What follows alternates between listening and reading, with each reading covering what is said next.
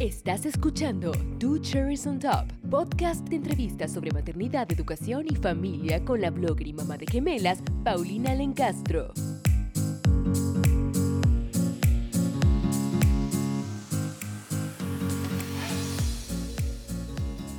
Buen día y bienvenidos al capítulo número 2 del podcast. El día de hoy vamos a estar tratando un tema que puede ser un tanto difícil de tocar. Las mujeres modernas, y entre ellas me identifico, tendemos cada vez a casarnos más tarde, estudiar, viajar, trabajar y luego pensar en tener familia. Si tú eres una de esas mujeres que está rodeando los 30 o conoces alguna que ya quisiera tener un hijo y no lo está logrando, queremos decirte que tu situación es más común de lo que crees. Y para guiarnos en el tema problemas de fertilidad, estoy hoy con el doctor Fernando Meléndez. El doctor Meléndez es ginecólogo, especialista en infertilidad del Grupo Gestar en Guatemala. Doctor, ¿cómo está? Muchas gracias, muy bien. Va a ser un gusto platicar con usted en su programa.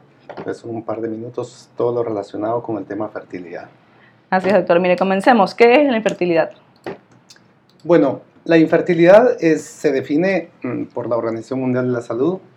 Eh, aquella pareja que tiene vida sexual activa sin protección y no ha logrado el embarazo tras 12 meses de vida sexual activa, pues a eso se le llama infertilidad. 12 meses intentando quedar embarazada y no lograrlo. Ahora bien, ojo, porque aquí tenemos que hacer un, un, paréntesis.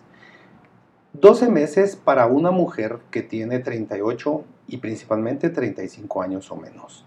En aquellas mujeres que ya llegaron a 35 años o más, no deberían de esperar 12 meses para intentar eh, estar esperando a ver si llega el embarazo. ¿Por qué? Pues porque sabemos nosotros que con la edad, después de los 35 años, empieza el descenso de la capacidad reproductiva de las mujeres. Aquellas que están rondando 35 años o más no deberían de esperar 12 meses para que llegue el embarazo de forma espontánea. Si en 6 meses no han logrado el embarazo, la recomendación es que ellas ya deben de buscar al especialista de fertilidad.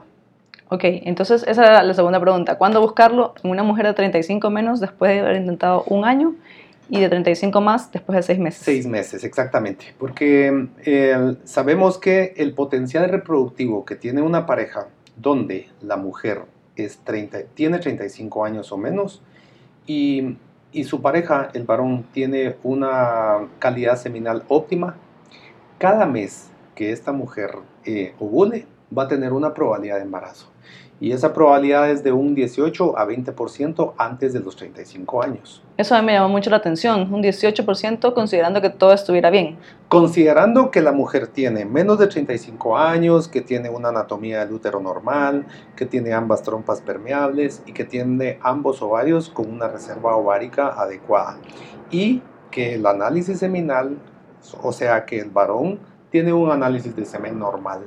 Entonces, considerando todas estas variables, solo un 18 al 20% de probabilidades de embarazo cada mes. De manera que si en 12 meses de estar buscando el embarazo este no ha llegado, entonces la definición es infertilidad. ¿Qué pasa con aquellas mujeres que logran un embarazo y lo pierden? ¿También es infertilidad? ¿Se considera dentro del problema de infertilidad? ¿O aquellas que tal vez ya tuvieron un hijo antes y luego pasó un tiempo y... O sea, sí. Totalmente de acuerdo. Eh, existe un término y una definición en, fertilidad que se llama aborto de repetición o aborto recurrente. Una pareja que tiene 35 años o menos, la mujer, que logra embarazarse y que dijimos que tiene esa, esa probabilidad de embarazo de un 18 a 20% cada mes y que en los primeros 12 meses del embarazo logró conseguir el embarazo. Aquí viene otra situación bien especial no todas las mujeres tienen capacidad o tienen la, mm, digamos, eh, la dicha de llevar un niño normal a la casa. En las primeras 10 semanas del embarazo es el mayor, o sea, es el periodo más crítico de un embarazo. En estas primeras 10 semanas eh, ocurre el 80% de las pérdidas gestacionales por medio de un aborto. Las causas de estas pérdidas ya se sabe que es alrededor del 80% de causas genéticas. Esto significa que la naturaleza es tan sabia que el cuerpo de una mujer detecta un embarazo que no viene bien y es el mismo cuerpo y es la misma naturaleza que al final de cuentas termina rechazando este embarazo. Gracias a esto es que no hay muchos, muchos nacimientos con anomalías genéticas. Sin embargo, algunos embarazos logran pasar este periodo crítico. Las primeras 10 semanas sobrepasan y logran nacer.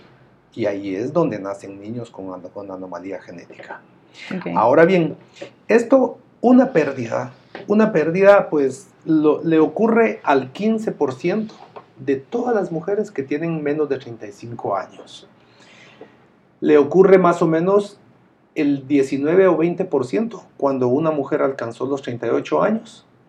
Y ese riesgo sube a un 33 o 40% cuando la mujer eh, alcanza los 40 años. Un embarazo entonces se puede perder hasta en un 15% en las primeras 10 semanas y que sucede una vez. Pero este, una sola pérdida, no es algo que nos preocupe mucho a todos los médicos ginecólogos, porque no significa que el siguiente embarazo le vaya a pasar lo mismo. Ahora, muy diferente, cuando una mujer ha perdido uno o lleva dos o incluso tres pérdidas.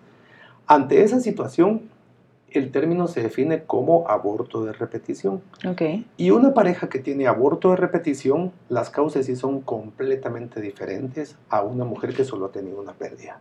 Ok. Entre las causas de aborto de repetición, más del 80% de esos abortos que se pierde una, otra y otra vez son por causas genéticas.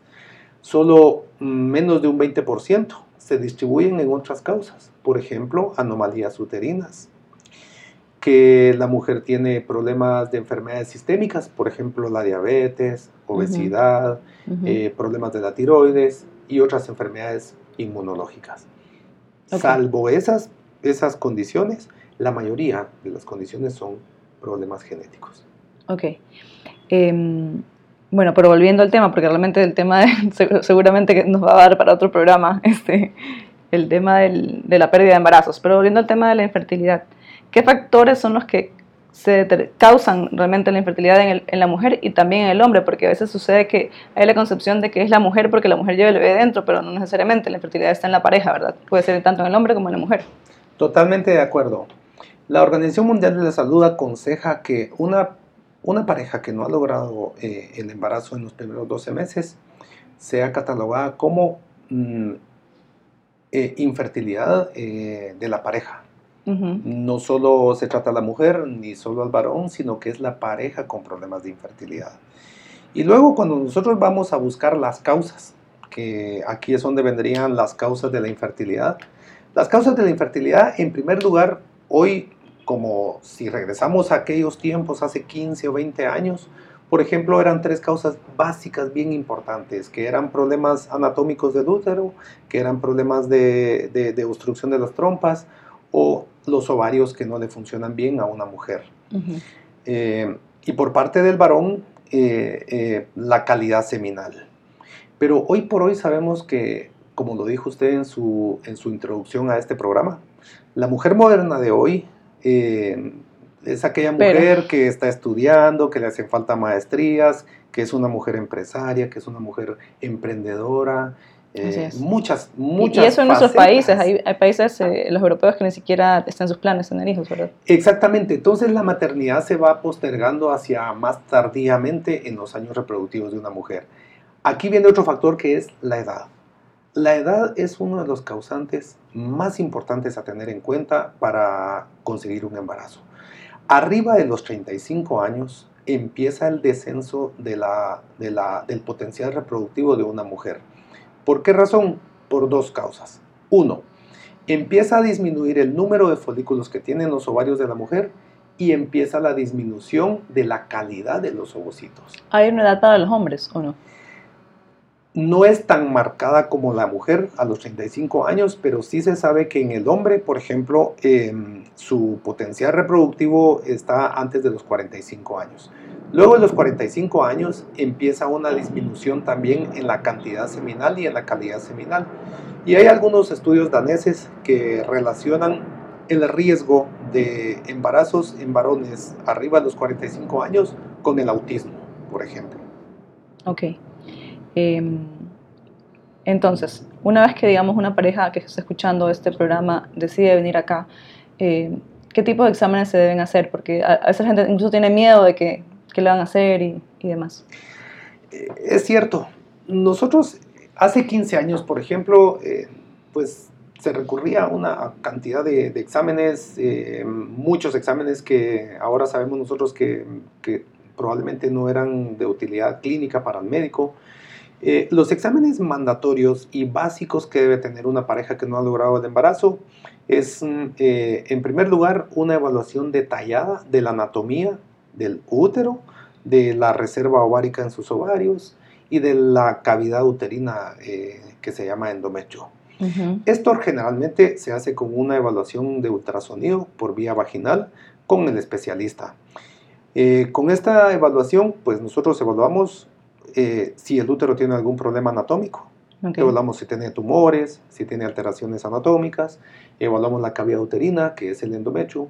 Muchas de las causas de, de, de infertilidad, por ejemplo, están dados por un pólipo dentro del útero y esto uh -huh. no deja que se anide el embrión y eso le puede causar infertilidad. Otro de los exámenes básicos que debe tener una mujer que no ha logrado embarazarse es la evaluación de las trompas de falopio. Las trompas de falopio se evalúan por medio de un histerosalpingograma. El histerosalpingograma es inyectarle un líquido dentro del útero a las mujeres, tomar unas radiografías y ver si ese líquido salió por ambas trompas de falopio. Si, las, si el líquido sale por ambas trompas de falopio, entonces para nosotros es más que suficiente evaluar que estas trompas están permeables o no. Y por último, evaluamos el potencial fértil de una mujer. Eh, y esto se hace por el recuento de folículos centrales. ¿Qué okay. son los folículos centrales de una mujer? Bueno, pues nosotros sabemos que una mujer entre los 18 y los 35 años, cada ovario debería de tener entre 5, 8 y 10 folículos. Los folículos se miran como unas mmm, rueditas o unas bolsitas dentro del útero en un ultrasonido. Y a esas bolsitas se le llaman folículos. Y la cantidad de folículos que tenga una mujer en sus ovarios se llama reserva ovárica. ¿Qué significa? En la vida, digamos. Sí, porque o, o por cada es, mes. No, esto es okay. en una evaluación de ultrasonido en cualquier momento del ciclo. Uh -huh. Y si una mujer tiene cinco folículos o más en cada ovario, nosotros sabemos que su potencial fértil es, es muy bueno. Hay mujeres que solo tienen dos o tres folículos y entonces ante esa situación nosotros decimos tiene baja reserva ovárica. Y ante una situación de baja reserva ovárica, pues el consejo es, son dos. Uno, el médico debe aconsejarle que vaya a buscar embarazo si es que así lo desea la mujer. Ahora, si la mujer no desea embarazos en ese momento uh -huh. y tiene baja reserva ovárica, existe otra, otra opción que se llama preservación de la fertilidad. Okay. ¿Cómo se hace esto? Bueno, pues sí, es suena extraer, es, un, es, una, es una recomendación muy, muy actual, eh, en el, por ejemplo en Europa, que se posterga mucho la maternidad, y esto ya llegó también a nuestros países latinoamericanos, donde vuelvo a repetir, la mujer está empeñada en prepararse académicamente, en ser empresaria, en viajar mucho, o simple y sencillamente porque no tiene una pareja todavía. Así es. Entonces, ante esta situación de baja reserva ovárica y sin deseo de embarazo, el consejo es guarde su fertilidad en los bancos de óvulos, porque después... ¿Y eso ya existe acá en Guatemala? Nosotros lo introdujimos allá por el 2007 y eso se hace bajo una técnica que se llama vitrificación de ovocitos. Una vez que la mujer eh, tiene sus óvulos guardados en un banco de óvulos, prácticamente se quita el peso de la sociedad, sí, lo que está, de las que personas, está cayendo la arenita. de todo el mundo que le anda preguntando ¿y para cuándo los embarazos? ¿y para cuándo los embarazos? Sí. Las mujeres que tienen guardados sus ovocitos en un banco de óvulos, ellas pueden llegar a los 40 años, a los 44, 45 años, donde sabemos nosotros que las probabilidades de embarazo son muy escasas. De hecho, menos del 5% se embarazan de forma espontánea y si se logran embarazar, el riesgo de anomalías genéticas es muy alto. Ante esa situación, si ella tuviera óvulos guardados en el banco de óvulos, nosotros los podemos descongelar. Y si estos ovocitos fueron guardados a los 32, a los 33 años, antes de los 35 años, la calidad de estos óvulos es excelente. Y el riesgo de anomalías genéticas es bajo. Solo por curiosidad, ¿estos se, fertilizan en el laboratorio o se los vuelven a, poner en el cuerpo de la mujer? Eh, eso era una controversia que teníamos nosotros antes del 2007, antes de introducir esta técnica en Guatemala, porque antes de que existiera una técnica que se llama vitrificación, la forma de preservar la fertilidad única y exclusivamente era obtener óvulos de la mujer, fecundarlos con espermatozoides. Y eso era lo que nos creaba a nosotros un inconveniente moral y legal, porque no se podían guardar óvulos sin fecundar luego, desde 2005, después de los estudios de Ana Cobo en España, eh, que fueron reportados en la literatura científica, eh, nosotros logramos traer esa técnica a Guatemala y ahora sí nosotros podemos guardar los óvulos sin fecundar. Ok, qué interesante, ¿no? Bueno, y siendo que, digamos, el examen donde usted determina las causas no es tan riesgoso, digamos, y no es tan complicado, se puede hacer, digamos, con cierta facilidad y, sin tanta, eh, sin dolor para la paciente, digamos. Una vez que usted determina eh, que sí hay un problema o puede haber una complicación, ¿qué posibles tratamientos existen? Ok, de hecho, más del 80% de todas las causas de infertilidad se debe a problemas, mm, si lo queremos decir, sencillos. Sencillos en el, término, en el tema, eh, o, en sencillos en, por ejemplo, una mujer que no ovula todos los meses. Eh, el típico ejemplo de este problema es aquella mujer que tiene sus menstruaciones cada dos meses, cada tres meses.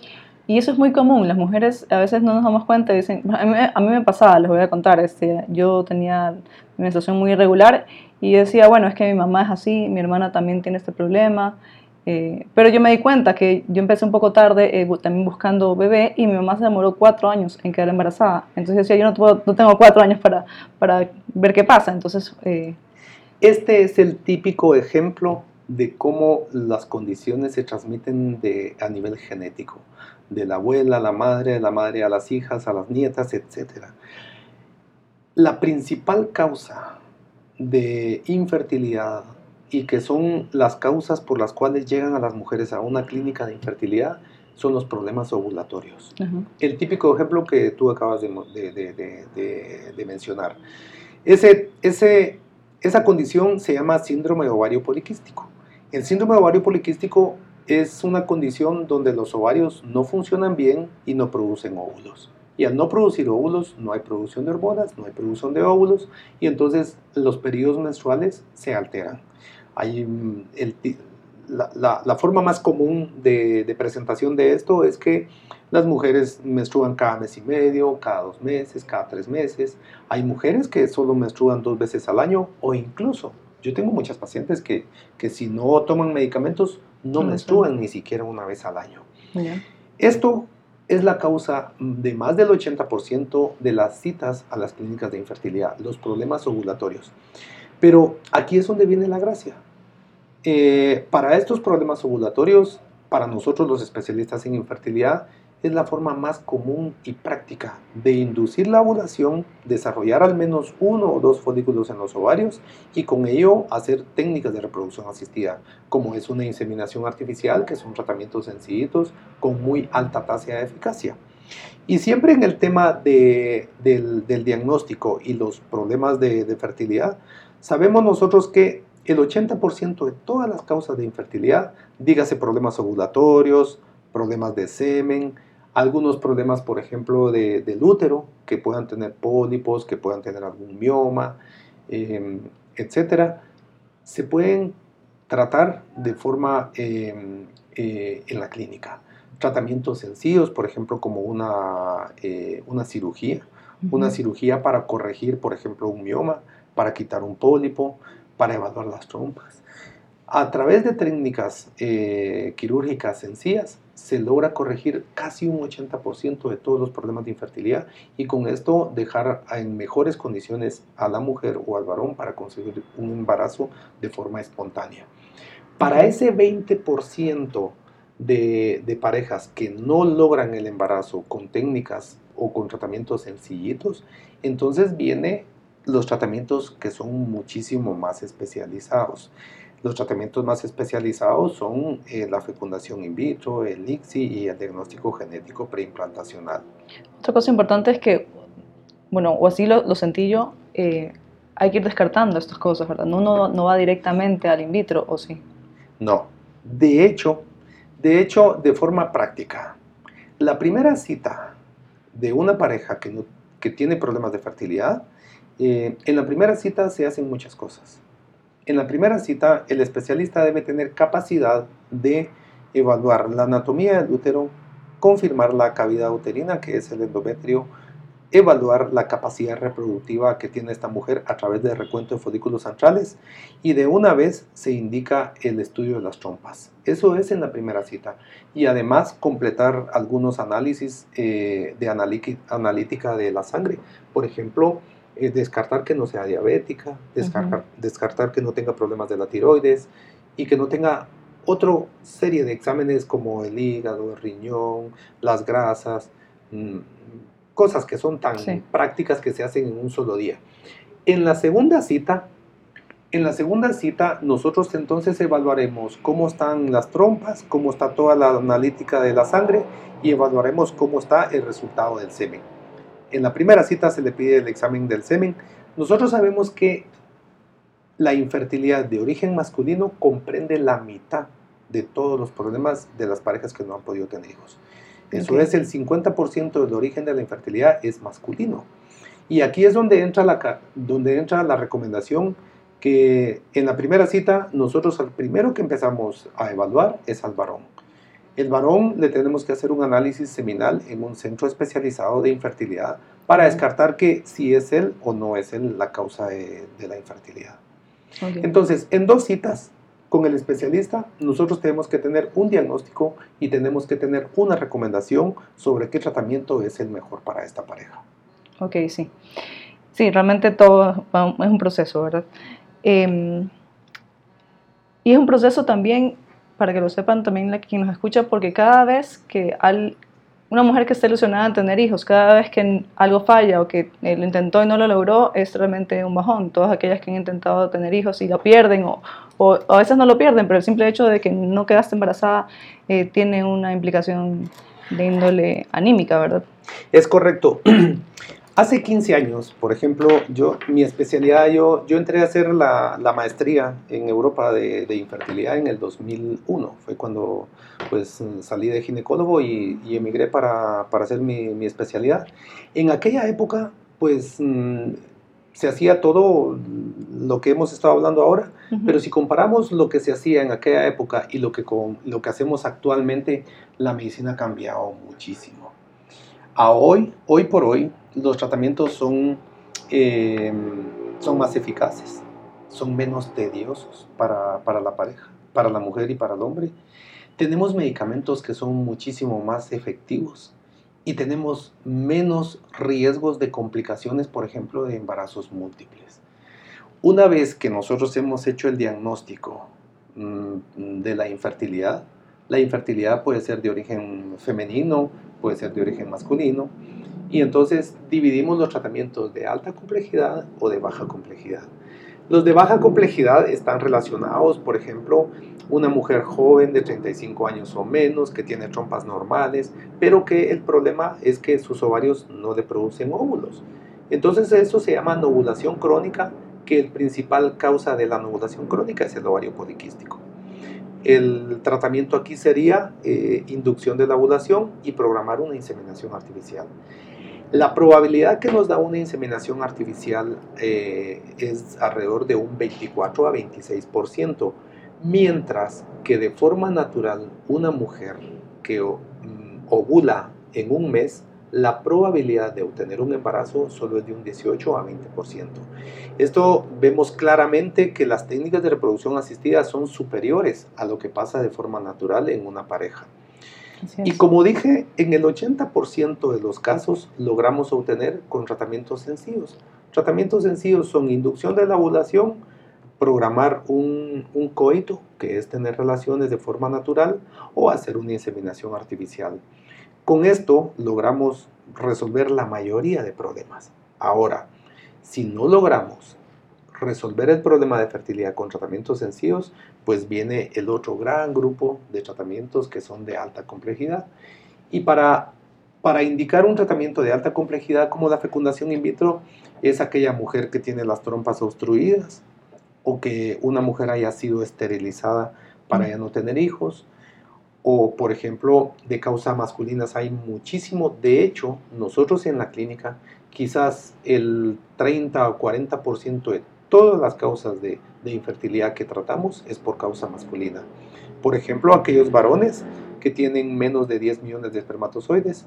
Nosotros sabemos que la cantidad mínima que debe tener un varón para lograr un embarazo con una mujer que tiene todo normal deben de ser como mínimo 15 millones de espermatozoides. Que ellos se muevan al 32% y que tenga al menos 4% de formas normales. Pero la probabilidad de conseguir un embarazo viene cada vez más lejana mientras que la cantidad de espermatozoides es menos de 15 millones. Por ejemplo, con concentraciones de espermatozoides menos de 5 millones, el embarazo de forma natural va a costar muchísimo que llegue o probablemente nunca va a llegar. Entonces, ante esa situación, vamos y necesitamos hacer tratamientos de alta complejidad. Una fecundación in vitro es el tratamiento ideal para estos varones y una fecundación in vitro en aquellas épocas, por ejemplo, estoy hablando de hace 10 o 15 años, las probabilidades de éxito de una fecundación in vitro transfiriendo embriones al interior del útero rondaban más o menos el 30 al 35%. Hoy por hoy, debido a que se ha mejorado la efectividad de los medicamentos, la, se ha mejorado la capacidad de evaluación de los embriones, los sistemas de cultivo de los embriones y además que nosotros hemos disminuido el número de embriones a transferir al interior del útero, por ejemplo, hoy por hoy hemos llegado a transferir incluso un solo embrión. Este solo embrión, hoy por hoy, tiene una capacidad de implantación impresionante. Si estamos hablando de hace 15 años transfiriendo dos o tres embriones, lograban, lograban un 30 o 35% transfiriendo tres embriones. Hoy nosotros transfiriendo un solo embrión tenemos alrededor de un, de un 28 o un 30%. Y cuando ponemos dos embriones al interior del útero, rondamos el 50% en mujeres menores de 35 años. Entonces, como vemos, claramente hay una mejoría en los porcentajes de éxito y tenemos menos complicaciones de, de, embarazos múltiples, que era muy común en aquella época. Sí, esa, esa la otra pregunta, porque a mí siempre me, que, que me ven en la calle o así, ay, esto es un tratamiento, porque hay esa concepción de que, de que, cada, que cada vez que uno ve una persona con, con bebés gemelos, eh, puede ser que se hizo un tratamiento de fertilidad. ¿Qué, ¿Qué es la probabilidad de que eso suceda? Es una pregunta muy bonita. Yo no sé si alguien, usted lo vio o alguien de los que está escuchando el programa, pero me llamó muchísimo la atención que circuló una foto hace, esta semana, no, no, no sé cuánto, pero no hace más de una semana. Un hito en la historia de la humanidad. En la India, una mujer salió, no sé si será verídica o no será verídica, pero en la India salió una foto donde una mujer había tenido 11 hijos. Y eso es en contra de la naturaleza, en verdad. Sí. Eh, en, en, los años, por 11 ejemplo... hijos a la, en el embarazo. Exactamente. Ah, en un solo embarazo. En un solo embarazo. No, pues, Para mí eso no lo puedo creer. Y todos vivieron también, Es mágicamente. muy probable, pero no, yo no doy certeza de esa foto si es cierta o no es cierta. Claro. Lo que sí es cierto es que en Guatemala, por ejemplo, hemos oído noticias que mujer entra al Seguro Social y, y, y viene con quintillizos. Eso es una realidad en Guatemala. Pero ver a una mujer que lleva cuatro o que lleva cinco niños en el vientre, eso no es nada de que alegrarse, no, No, es nada es riesgo de para la, embarazada y para los bebés es también. altísimo riesgo porque luego vemos que esta mujer entró al seguro social, nacieron los quintillizos y al tercer día ya se han muerto dos o tres. Así es. O sea, ninguno se puede decir que es un éxito este, este tipo de embarazos múltiples. Éxito en reproducción humana es lograr que una mujer quede embarazada, pero que quede embarazada de uno. Si queda de dos, es magnífico, porque nosotros sabemos que de forma natural la mujer puede embarazar de gemelos. Y hay muchísimas mujeres que embarazan de forma natural, Natural. y de gemelos. Pero ya de tres ya es menos la probabilidad. Entonces hoy por hoy a- hacia donde se dirigen todos los tratamientos es prevenir que se embaracen más de dos. Ah, qué bueno, sí. Eh, bueno, y un poco cerrando, finalmente, eh, es, o qué, qué- cantidad de pacientes que llegan realmente no lo logran. Sí, se puede no lograrlo después de intentarlo muchas, todas estas posibilidades, porque son muchas, y todavía hay parejas que no nacieron para, para tener hijos. Es una excelente pregunta, y la verdad que em, en lo personal, eh, yo tengo 16 años de estar en este tema de la fertilidad, y llega algún momento donde hemos hecho dos, tres, cuatro intentos, buscamos por un lado, buscamos por el otro lado, y no encontramos las causas de infertilidad. Hoy sabemos, hoy sabemos que eh, la forma de, afrontar o de investigar los problemas de fertilidad, como dije, hace 15 años eran de una forma y ahora nosotros tenemos otras herramientas. Pero estas herramientas han salido no porque hace 15 años no se quisieran hacer, sino que hace 15 años no se conocían. Y todo ha evolucionado gracias a la investigación, a la ciencia. Y las, y las causas genéticas son unas de ellas eh, por las cuales muchas parejas no logran quedar embarazadas. ¿Por qué? Pues porque embarazan, lo pierden, tienen abortos o simple y sencillamente el, el óvulo y el, y el, espermatozoide no logran, no logran tener esa unión para formar un embrión que sea eh, de forma correcta y que éste se pegue al interior del útero.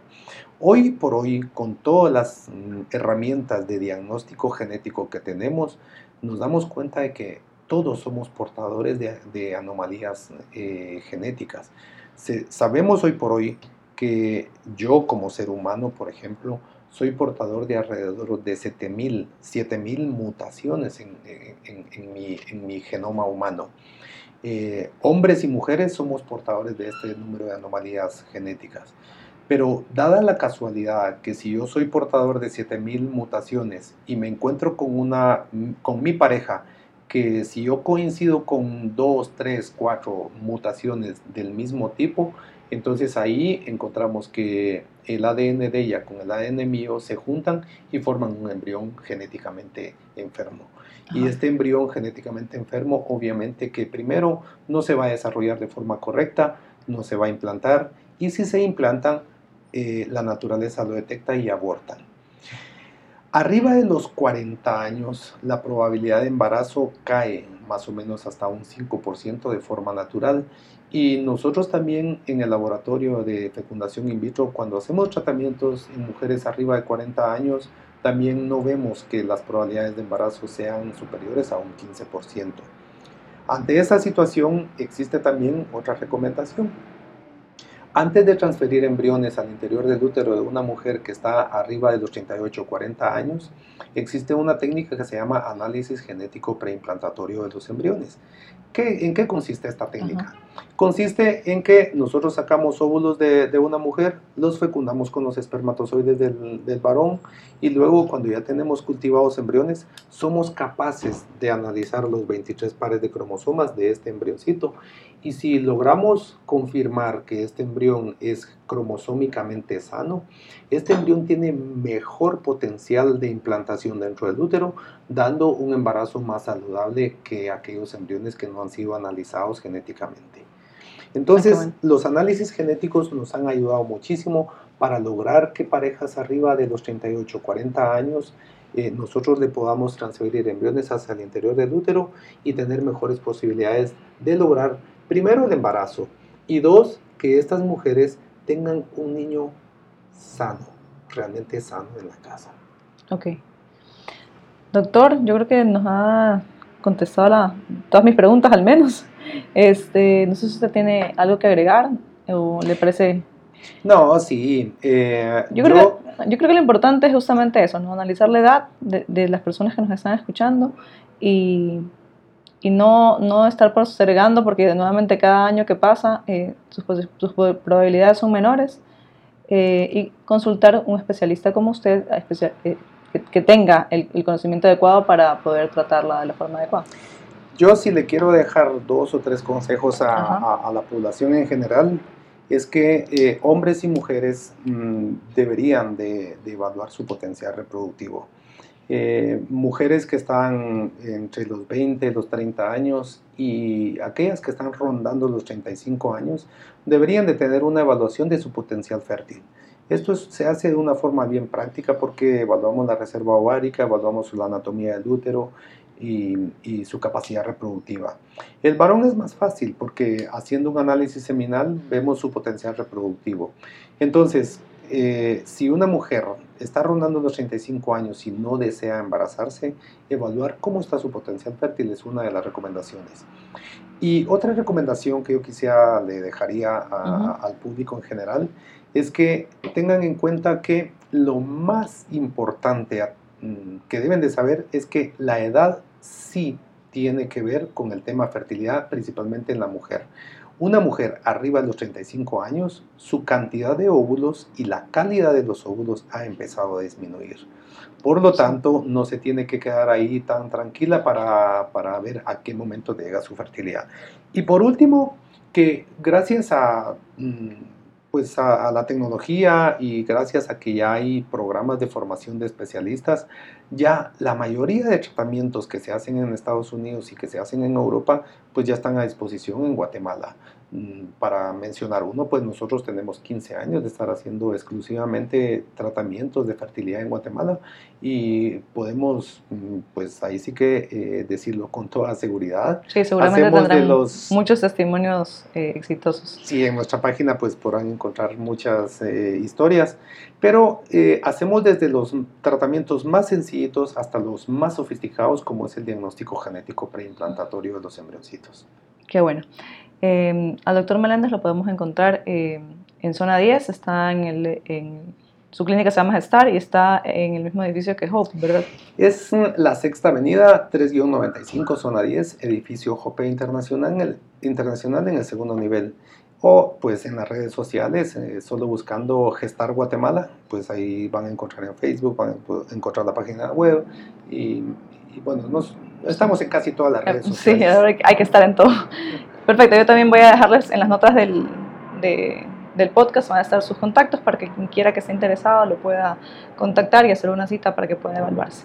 Muchas gracias, doctor, y buen día a todos los que nos están escuchando. No olviden seguirnos en Facebook e Instagram como Two Cherries on Top GT o directamente al blog www.twocherriesontop.com. Hasta la próxima.